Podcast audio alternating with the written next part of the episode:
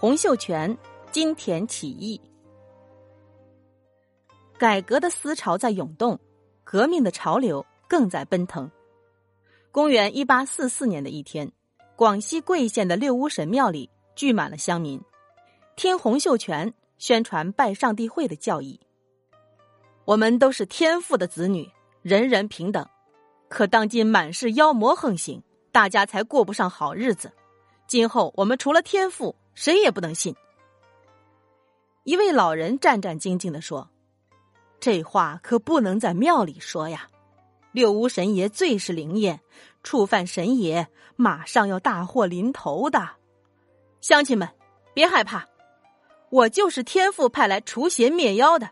你们看。”洪秀全说着，操起手中的笔杆，朝神像使劲一戳，只听“轰”的一声，神像应声坍塌。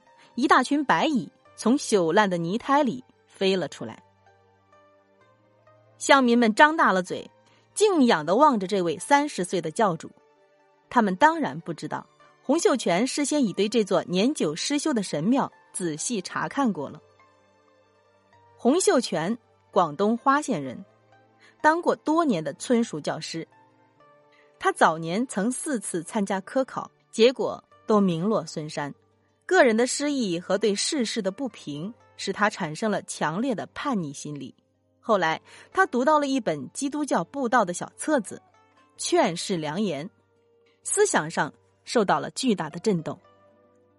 于是，他抛弃了科举功名，从此将重整乾坤作为自己的庄严使命。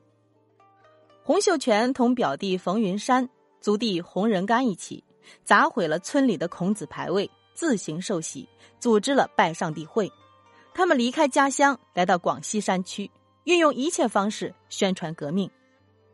山区的农民、矿工早就听说了这位洪先生的神奇，又为教义中平等、自由、共享太平的奋斗目标所吸引，纷纷入会。不到几年的功夫，已在广西各地团结了上万人的革命力量。烧炭工杨秀清、矿工肖朝贵。破落地主韦长辉、石达开等都成为拜上帝会的重要骨干。鸦片战争高达七千万两白银的军费和赔款，以及白银的继续严重外流，使清政府加重了对人民的压榨。这时，广西又遭到了空前的灾荒，大街上公然出售人肉，每斤只卖到几十文。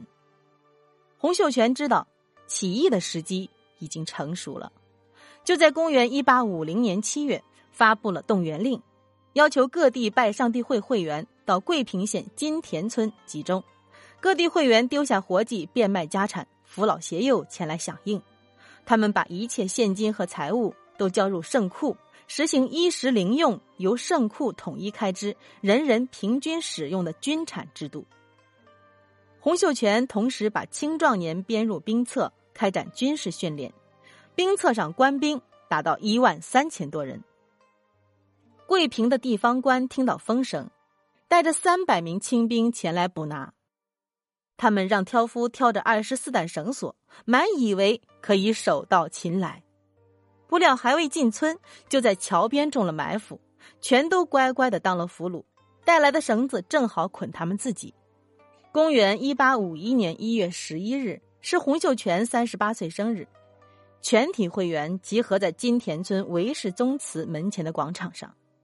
洪秀全健步登上高台，大声宣布说：“今天我们正式起义了，我们的国号就叫太平天国，我们要除灭清朝的阎罗妖，让天下永享太平。”他回首一招，一面绣着“太平天国”大字的杏黄大旗。高高升起，在众人的欢呼声中，洪秀全发布了五条军纪：一、遵守条规命令；二、男女分营；三、秋毫无犯；四、团结齐心；五、临阵打仗不得退缩。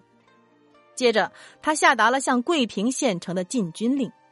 咸丰帝得到报告，急忙派出钦差大臣，命令广西提督向荣率领一万余人围剿堵截。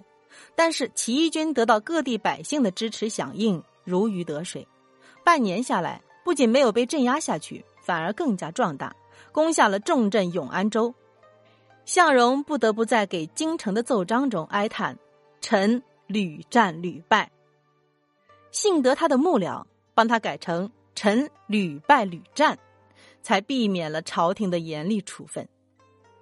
在永安州，洪秀全自立为天王，封杨秀清、萧朝贵、冯云山、韦昌辉、石达开为东西南北翼武王。形成了太平天国农民政权的领导核心。休整了几个月后，太平军挥师北上，挺进湖南、湖北，然后沿着长江东下。这期间，每天都有上千名的百姓加入起义队伍，一路势如破竹，锐不可挡。公元一八五三年三月，在洪秀全、杨秀清的率领下，五十万太平军分水陆两路。直抵南京城下，起义军攻占了南京，这座六朝古都被改名为天津，成了太平天国的首都。